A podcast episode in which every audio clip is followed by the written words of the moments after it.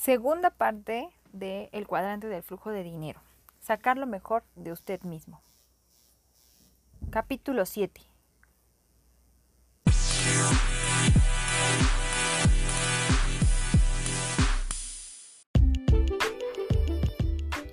Hola, ¿cómo están? Esto es Power Woman Trading, un podcast donde subiré libros, tips y mucha información para que más mujeres conozcan el mundo del trading, el emprendimiento y aumentar el empoderamiento femenino. Convertirse en quien usted es. Lo que importa no es ser un desposeído, decía mi padre rico. Lo que importa es quién eres. Sigue luchando y te convertirás en alguien. Renuncia a luchar y también te convertirás en alguien, pero no en la misma persona.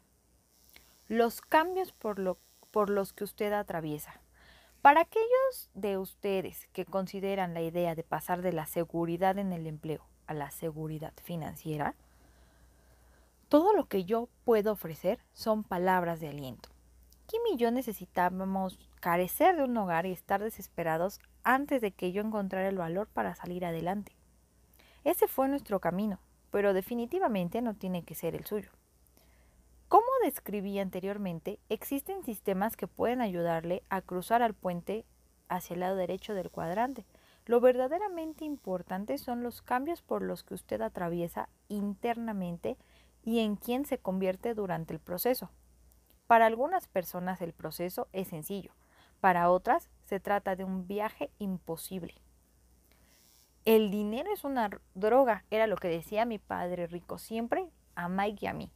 La principal razón por la que se rehusó a pagarnos mientras trabajamos para él fue porque no quería que nos volviéramos adictos a trabajar por dinero. Si te vuelves adicto al dinero, es difícil romper esa adicción, decía mi padre rico. Cuando yo le llamaba desde California, siendo ya un adulto, para pedirle dinero, él no iba a romper el patrón que comenzó con Mike y conmigo cuando teníamos nueve años de edad. Él no nos dio dinero cuando éramos niños y no iba a comenzar a hacerlo entonces. En vez de ello, continuó siendo duro y me guió para alejarme de la adicción de trabajar por dinero. Él decía que el dinero era una droga, porque había observado a gente que estaba contenta cuando tenía dinero y molesta o enfadada cuando no lo tenía. Al igual que los adictos a la heroína, alucinan cuando se inyectan la droga, también se enfadan y se vuelven violentos cuando no la tienen. Sé cuidadoso con el poder adictivo del dinero, decía a menudo. Una vez que te acostumbras a recibirlo, la adicción te mantiene vinculado a la manera en que lo conseguiste para decirlo de otra manera, si usted recibe dinero como empleado, entonces usted tiende a acostumbrarse a la manera de adquirirlo. Si usted se acostumbra a generar dinero al ser un autoempleado, es a menudo difícil romper el vínculo a ganar el dinero de esa manera. Y si se acostumbra a los subsidios del gobierno, eso también se convierte en un patrón difícil de romper. La parte más difícil acerca de pasar del lado izquierdo al lado derecho es el vínculo que tienes con la manera en que has estado ganando dinero. Es más que interrumpir un hábito, se trata de romper con la adicción, decía mi padre rico. Esa es la razón por la que él hacía énfasis en que Mike y yo nunca trabajáramos por el dinero. Él insistía en que aprendiéramos a crear nuestros propios sistemas como una manera de obtener dinero. Los patrones. Lo más difícil para Kim y para mí al tratar de convertirnos en personas que generaran su ingreso del cuadrante D fue que todo nuestro condicionamiento anterior todavía nos retenía. Era muy difícil cuando nuestros amigos nos preguntaban, ¿por qué están haciendo esto? ¿Por qué no consiguen un empleo? Era todavía más difícil porque había una parte de nosotros que también deseaba regresar a la seguridad del sueldo. Mi padre rico nos explicó a Mike y a mí que el mundo del dinero era un gran sistema. Y nosotros como individuos aprendemos cómo comportarnos de acuerdo con ciertos patrones dentro de ese sistema. Por ejemplo, un empleado trabaja para el sistema. Un autoempleado es el sistema. Un dueño de negocios crea, posee y controla el sistema. Y un inversionista invierte en el sistema. El patrón al que se refería mi padre rico era el patrón en nuestro cuerpo, mente y alma de cómo gravitábamos naturalmente en torno al tema del dinero. Cuando una persona siente la necesidad del dinero, un empleado automáticamente buscará un empleo un autoempleado a menudo hará algo solo. Un dueño de negocios creará o adquirirá un sistema que produce dinero y un inversionista buscará una oportunidad para invertir en un activo que produce más dinero. ¿Por qué es difícil cambiar un patrón? La razón por la que es difícil es porque el dinero es esencial para la vida. En la era agrícola el dinero no era tan importante porque la tierra podía proporcionar comida, refugio, calor y agua sin dinero. Una vez que nos mudamos a las ciudades durante la era industrial, el dinero se convirtió en la vida misma. Hoy en día hasta el agua cuesta dinero. Mi padre rico confirmó explicando que cuando usted comienza a moverse de digamos el cuadrante E al cuadrante D, la parte de usted que es adicta a ser un empleado o tiene miedo de que la vida terminara, comienza a rebelarse y a luchar. Es como ahogar a una persona que comienza a pelear por aire o como un hombre hambriento que comería cualquier cosa por sobrevivir. Es esa batalla que tiene lugar en su interior, lo que hace tan difícil. La batalla entre ese que tú ya no eres y ese otro en que en quien tú quieres convertirte, lo que constituye el problema. La parte de ti mismo que todavía busca la seguridad está combatiendo a la parte de tu personalidad que desea la libertad. Solo tú puedes decidir cuál de ellos ganará. Tú crearás ese negocio o regresarás a buscar un trabajo para siempre, me dijo mi padre rico por teléfono. Encuentre su pasión. ¿De verdad quiere seguir adelante? me dijo mi padre rico. Sí, le dije apresuradamente. ¿Has olvidado aquello que querías hacer?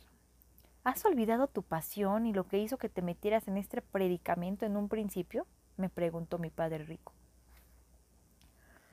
Oh, respondí un poco sorprendido, lo había olvidado, de manera que me quedé ahí, en el teléfono público, aclarando mi mente de tal suerte que pudiera, pudiera recordar qué cosa me condujo a ese desastre desde el principio. Lo sabía, dijo mi padre rico, mientras su voz resonaba en el teléfono.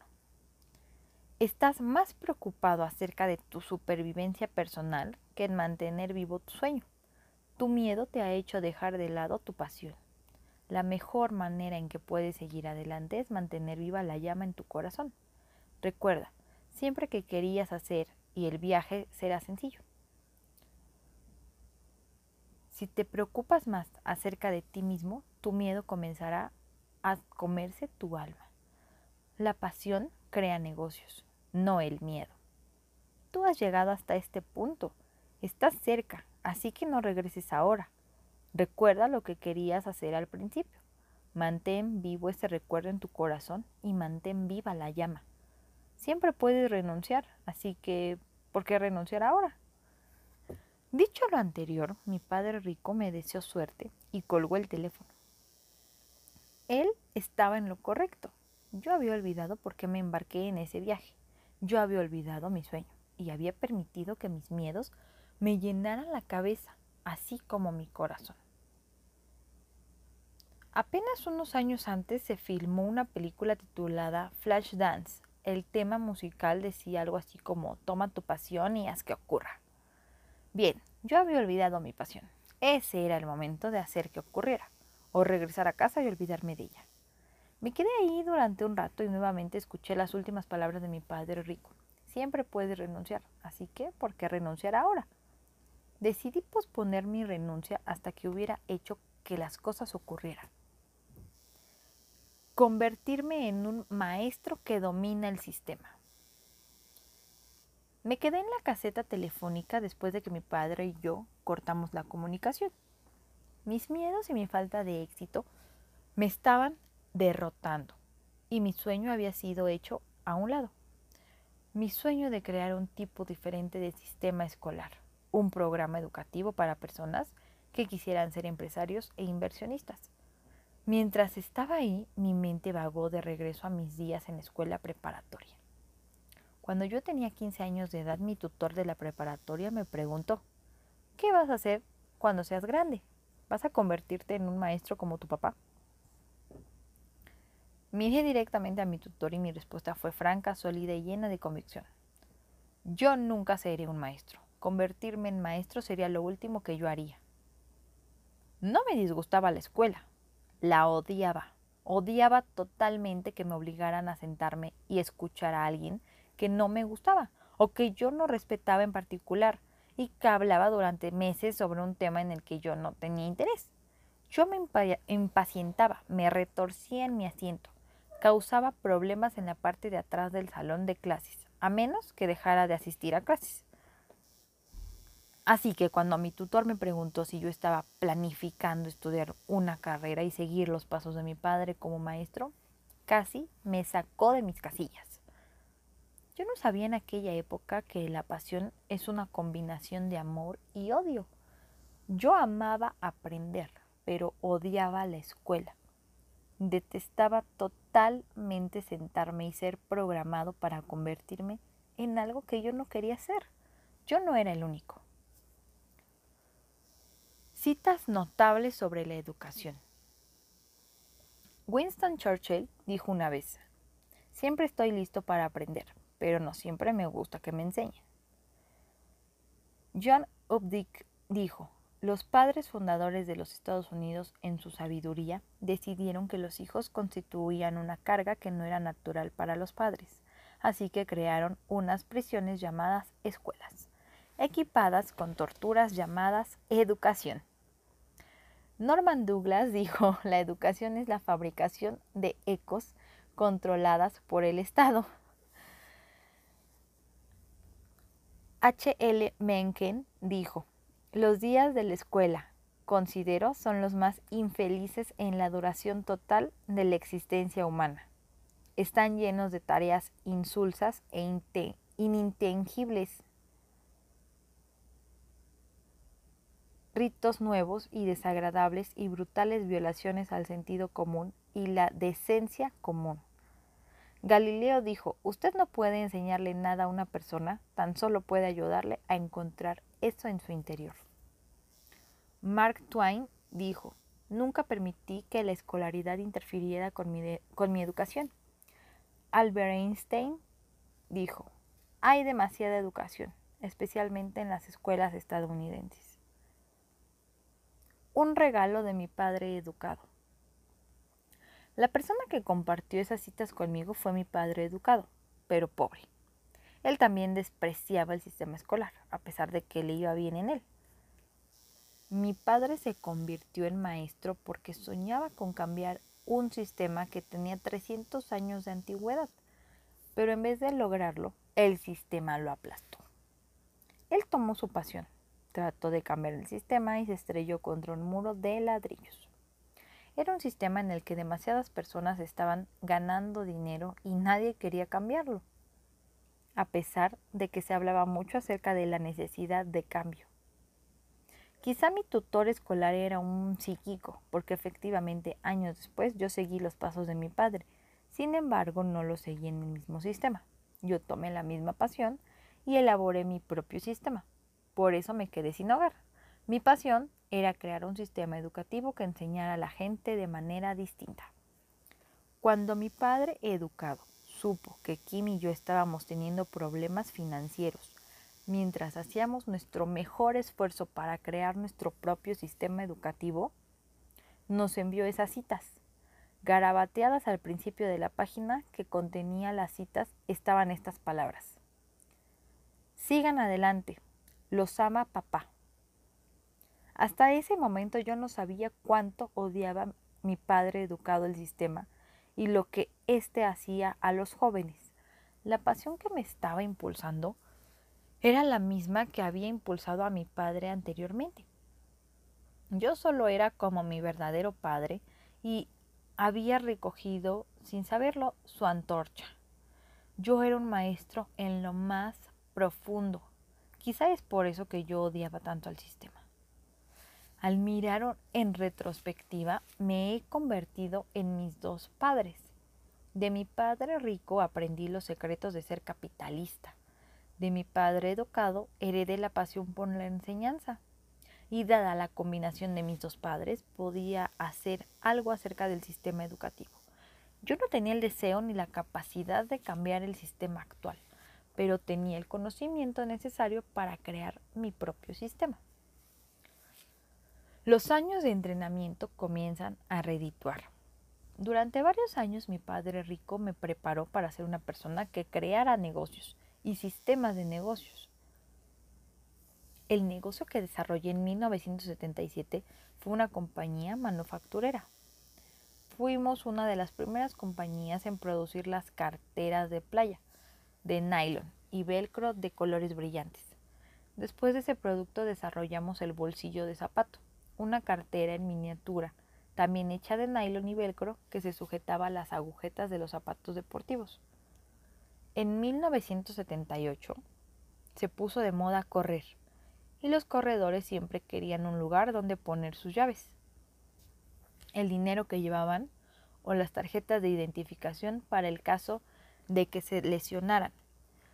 Por eso diseñé el bolsillo de zapato y lo vendí en todo el mundo. Nuestro éxito fue meteórico y fenomenal, pero pronto la pasión por la línea de productos y el negocio se disipó. Comenzó a debilitarse una vez que mi pequeña compañía comenzó a ser golpeada por la competencia extranjera. Países como Taiwán, Corea y Hong Kong enviaban productos idénticos al mío y estaban adueñándose de los mercados que habíamos desarrollado. Sus precios eran tan bajos que no había manera en que compitiéramos. Ellos vendían sus productos al menudeo a un precio inferior a nuestro costo de producción. Nuestra pequeña compañía enfrentó un dilema. combatirlos o unirnos a ellos. Los socios se dieron cuenta de que no podíamos enfrentar a la competencia. Las compañías que estaban inundando el mercado con productos baratos eran demasiado fuertes. Se realizó una votación y decidimos unirnos a ellas. Lo trágico fue que, para mantenernos a flote, teníamos que despedir a la mayoría de nuestros empleados, leales y trabajadores. Eso me rompió el corazón. Cuando fui a inspeccionar las nuevas fábricas con las que habíamos contratado la fabricación de nuestros productos en Corea y Taiwán, nuevamente me lastimé el alma. Las condiciones en que esos jóvenes empleados eran obligados a trabajar eran crueles e inhumanas. Vi a cinco trabajadores apiñados uno encima del otro, en un espacio en que nosotros solo permitíamos un obrero. Mi conciencia comenzó a torturarme profundamente, no solo por los trabajadores que despedimos en los Estados Unidos, sino también por los trabajadores extranjeros que ahora estaban laborando para nosotros. Aunque hablamos, aunque habíamos resuelto el problema financiero de la competencia extranjera y comenzamos a ganar mucho dinero, mi corazón ya no estaba en el negocio y el negocio comenzó a empeorar. Su espíritu había desaparecido porque mi espíritu había desaparecido. Yo no quería volverme rico si eso implicaba explotar a tantos trabajadores mal pagados. Comencé a, pensar en educar a las personas para que se convirtieran en dueños de negocios, no en empleados de negocios. A la edad de 32 años comencé a convertirme en un maestro, pero no me di cuenta de ello en aquella época el negocio comenzó a declinar, no debido a la carencia de sistemas, sino a que faltaba corazón o pasión. Para la época en que Kim y yo comenzamos nuestra nueva incursión en los negocios, la compañía de las carteras había desaparecido. La llegada de la reducción de personal. En 1983 fui invitado a dar una plática para una clase de maestría en administración de empresas de la Universidad de Hawái. Les proporcioné mi opinión sobre la seguridad en el empleo. No les gustó lo que dije. En unos cuantos años muchos de ustedes perderán sus empleos, serán obligados a trabajar por cada vez menos dinero, con cada vez menos seguridad. Dado que mi trabajo me hacía viajar por el mundo, fui testigo de primera mano del poder combinado de la mano de obra barata y las innovaciones tecnológicas. Comencé a darme cuenta de que un trabajador en Asia, Europa, Francia, Rusia, Sudamérica, estaba realmente compitiendo con los trabajadores de los Estados Unidos. Yo sabía que la idea de un trabajo seguro y bien pagado para trabajadores y gerentes de nivel medio era una idea del pasado. Las grandes compañías pronto tendrían que hacer recortes, tanto en el número de personas que empleaban como en la cantidad de dinero que pagaban a sus empleados, tan solo para ser capaces de competir globalmente. Nunca me pidieron que volviera a la Universidad de Hawái. Unos años después, el término reducción de personal se volvió una práctica estandarizada. Cada vez que una gran compañía se fusionaba con otra y que los trabajadores se volvían redundantes, ocurría una reducción de personal. Con cada reducción vi que la gente de arriba se volvía cada vez más rica y que la gente de abajo pagaba el precio. Cada vez que escucho a alguien decir que envía a su hijo a una buena escuela para que obtenga un trabajo seguro, me estremezco. Estar preparado para un empleo es una buena idea en el corto plazo, pero no es suficiente en el largo plazo. De manera lenta, pero segura, yo me estaba convirtiendo en un maestro construye un sistema en torno a su pasión. Aunque mi compañía manufacturera logró recuperarse y marchaba bien nuevamente, mi pasión se había evaporado. Mi padre rico resumió mi frustración cuando dijo, la etapa de aprendizaje ha terminado. Es el momento de crear un sistema alrededor de tu corazón. Construye un sistema en torno a tu pasión Deja la compañía manufacturera y construye lo que tú sabes que debes construir. Has aprendido bien de mí, pero todavía eres, el hijo de tu padre. Tú y tu padre son maestros en lo profundo de su ser. Kim y yo empacamos todo y nos, nos, mudamos a California para aprender nuevos métodos de enseñanza, de manera que pudiéramos crear un negocio en torno a esos métodos. Antes de que lográramos hacer despegar el negocio, se nos terminó el dinero y nos vimos en la calle. Fue la llamada telefónica de mi padre rico, con mi esposa parada a mi lado, la ira contra mí mismo y la renovación de la pasión lo que nos hizo salir del embrollo en que nos encontrábamos. Pronto estuvimos de regreso, creando una compañía. Se trataba de una compañía educativa que utilizaba métodos de enseñanza, enseñanza casi exactamente opuestos a los que utilizan las escuelas tradicionales. En vez de pedir que los estudiantes se sentaran en silencio, los alentábamos a mantenerse activos. En vez de enseñar por medio de una lección, enseñábamos por medio de juegos.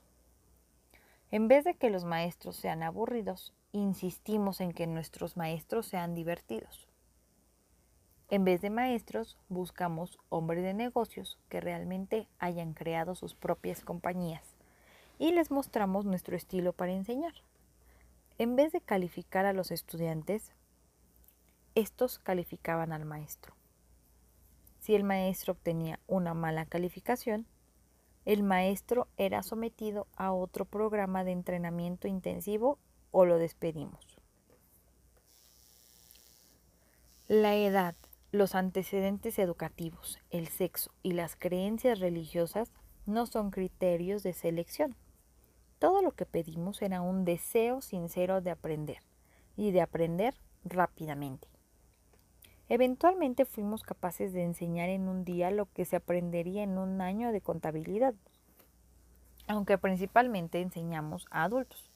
Teníamos a muchos jóvenes, algunos de 16 años, que aprendían al lado de ejecutivos de negocios bien instruidos y bien pagados de 60 años de edad. En vez de competir en las pruebas, les pedimos que cooperaran en equipos.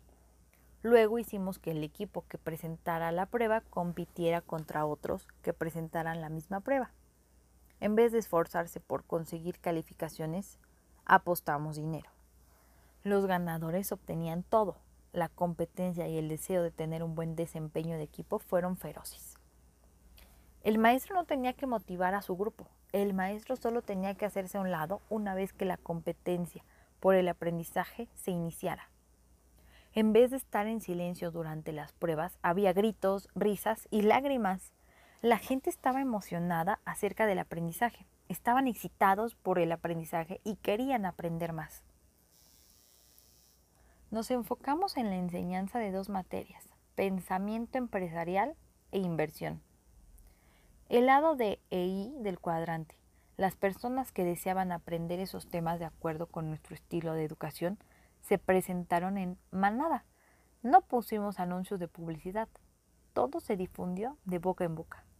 La gente que se presentó era gente que quería crear empleos, no gente que estaba buscando empleo.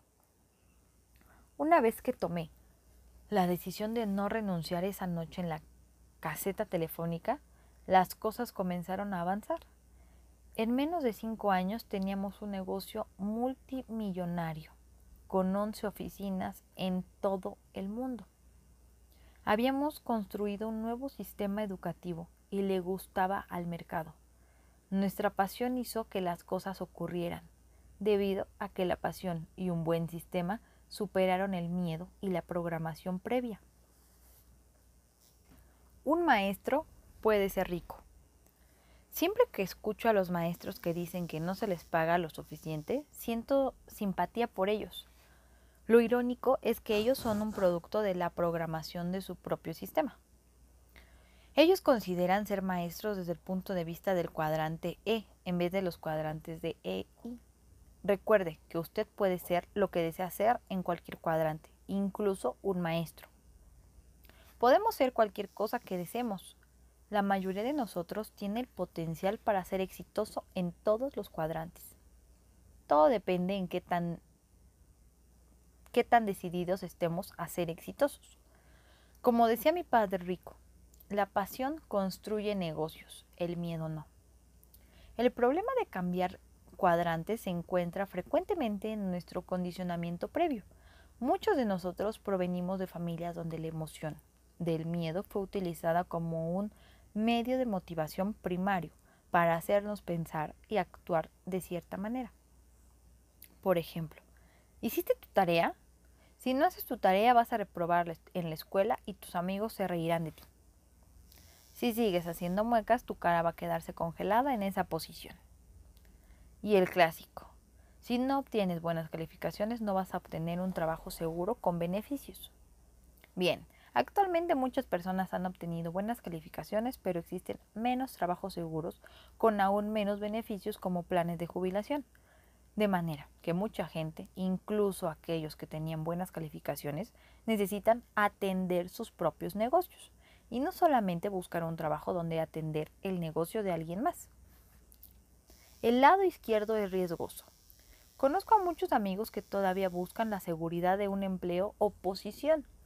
Irónicamente, la tecnología continúa avanzando a un ritmo cada vez más veloz. Para mantenerse al día en el mercado laboral, cada persona necesitará ser capacitada constantemente en lo relacionado con la tecnología más reciente.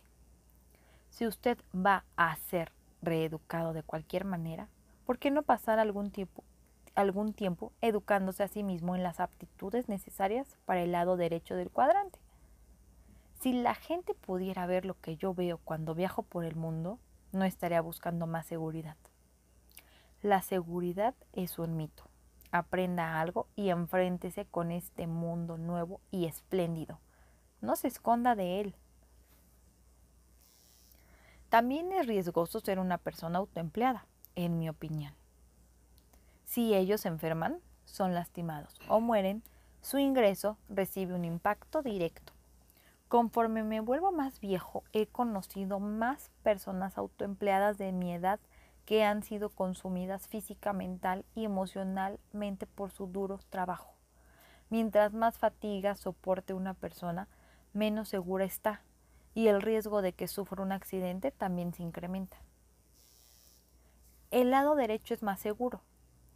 Lo irónico es que la vida es en realidad más segura en el lado derecho del cuadrante.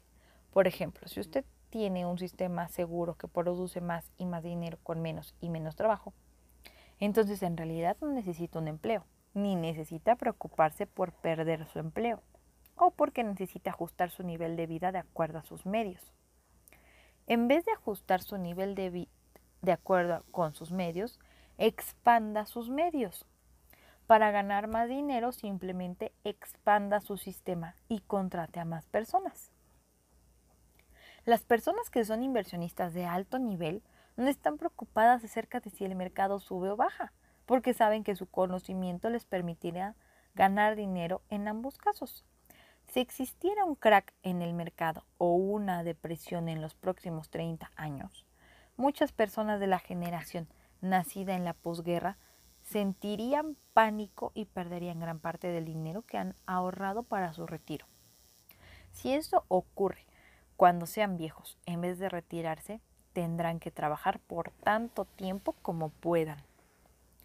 En lo que se refiere al miedo a perder dinero, los inversionistas profesionales son personas que arriesgan poco dinero propio y que aún así logran obtener los, los réditos más altos.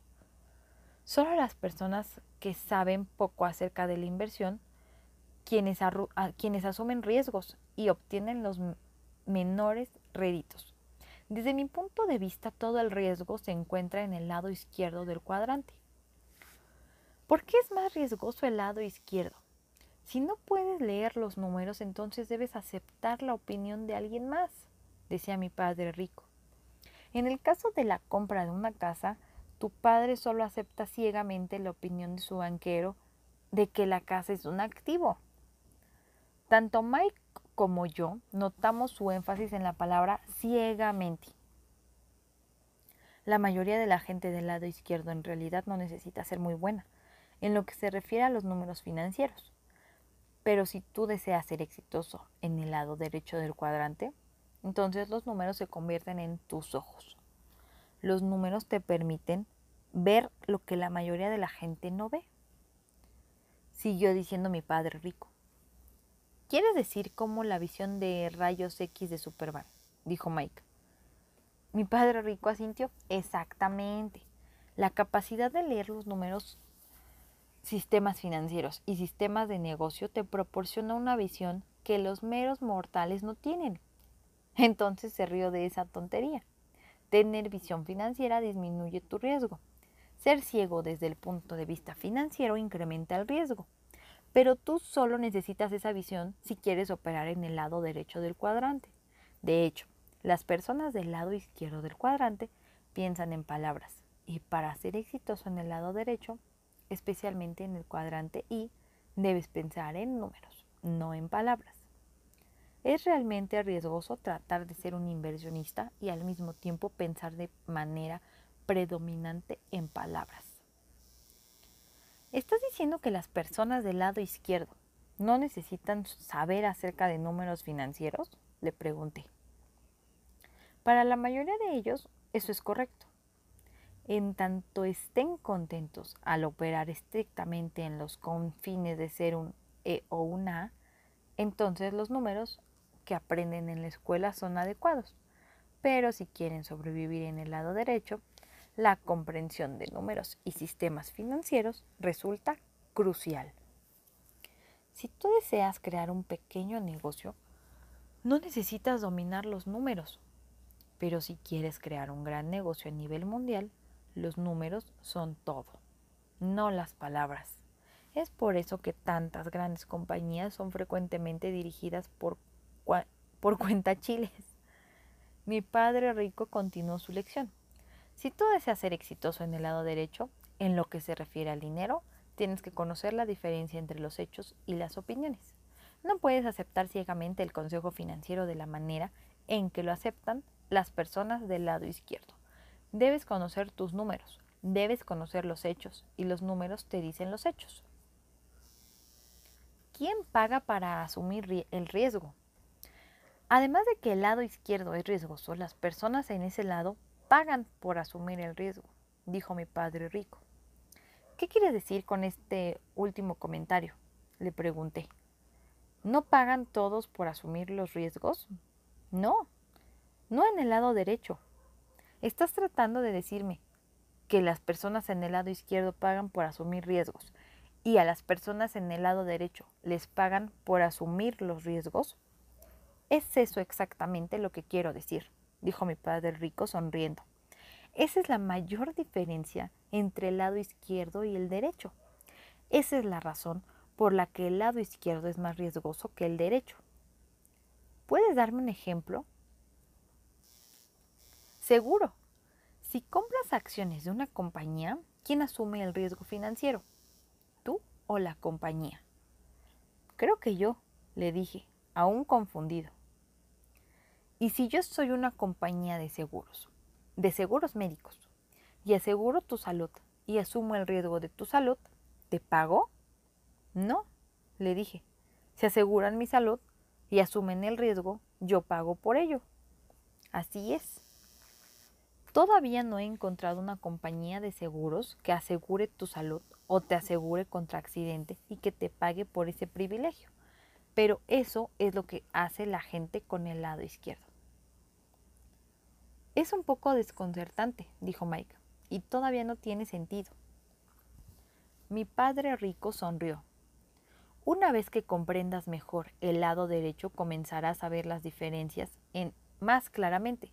La mayoría de la gente no sabe que hay una diferencia. Ellos dan por sentado que todo es riesgoso y pagan por ello. Pero conforme pasen los años y tú estés más cómodo con tu experiencia y educación en el lado derecho del cuadrante, tu visión mejorará y comenzarás a ver lo que la gente del lado izquierdo no puede ver. Y comprenderás por qué la búsqueda de seguridad para evitar el riesgo es la cosa más riesgosa que puedes hacer. Desarrollarás tu propia visión financiera y no tendrás que aceptar las opiniones de otras personas, simplemente porque tienen como título de su empleo el de banquero, corredor de bolsa o contador o lo que sea. Tú serás capaz de ver por ti mismo y conocerás la diferencia entre los hechos financieros y las opiniones financieras. Era un buen día. De hecho, esa fue una de las mejores lecciones que puedo recordar. Fue importante porque comenzó a abrir mi mente a las cosas que mis ojos no podían ver. Los números reducen el riesgo. Sin esas sencillas lecciones de mi padre rico, dudo que yo pudiera haber retomado mi pasión y creado el sistema educativo de mis sueños. Sin su insistencia en la educación y la precisión financiera, sé que no hubiera podido invertir tan sabiamente, con tan poco de mi propio dinero y obteniendo tan altos réditos. Yo siempre recordé que mientras más grande sea el proyecto y más rápido quiere usted tener éxito, más preciso necesitará ser. Si usted quiere volverse rico lentamente o solo trabajar toda su vida y dejar que alguien más maneje su dinero, entonces no necesita ser tan preciso. Mientras más rápido desee enriquecerse, más precisos deben ser los números que usted necesita. La buena noticia es que debido a los avances de la tecnología y a los nuevos productos, es mucho más fácil hoy en día aprender las aptitudes necesarias para construir su propio sistema y desarrollar rápidamente su educación financiera. Usted puede ir rápido, pero no tome atajos. Para reducir sus impuestos, compre una casa más grande y húndase profundamente en la deuda, de manera que pueda obtener un gran crédito fiscal. Su casa debe ser su inversión más grande. Es mejor que compre ahora porque los precios siempre van a subir. Vuélvase rico lentamente. Viva de acuerdo con sus medios. Si usted dedica el tiempo necesario para estudiar y aprender las materias necesarias en el lado derecho del cuadrante, esas afirmaciones que le acabo de leer no tendrán mucho sentido. Quizá tengan sentido para alguien en el lado izquierdo del cuadrante, pero no para alguien en el lado derecho. Usted puede hacer cualquier cosa que guste ir tan rápidamente como quiera, ganar tanto dinero como quiera, pero tiene que pagar un precio. Usted puede ir rápidamente, pero recuerde, no existen atajos. Este libro no es acerca de respuestas. Este libro considera los retos y objetivos financieros desde un punto de vista diferente. No se trata de que un punto de vista sea mejor que otro. Es simplemente más inteligente tener más de un punto de vista. Al leer los capítulos siguientes, usted puede comenzar a considerar las finanzas, los negocios y la vida desde un punto de vista diferente.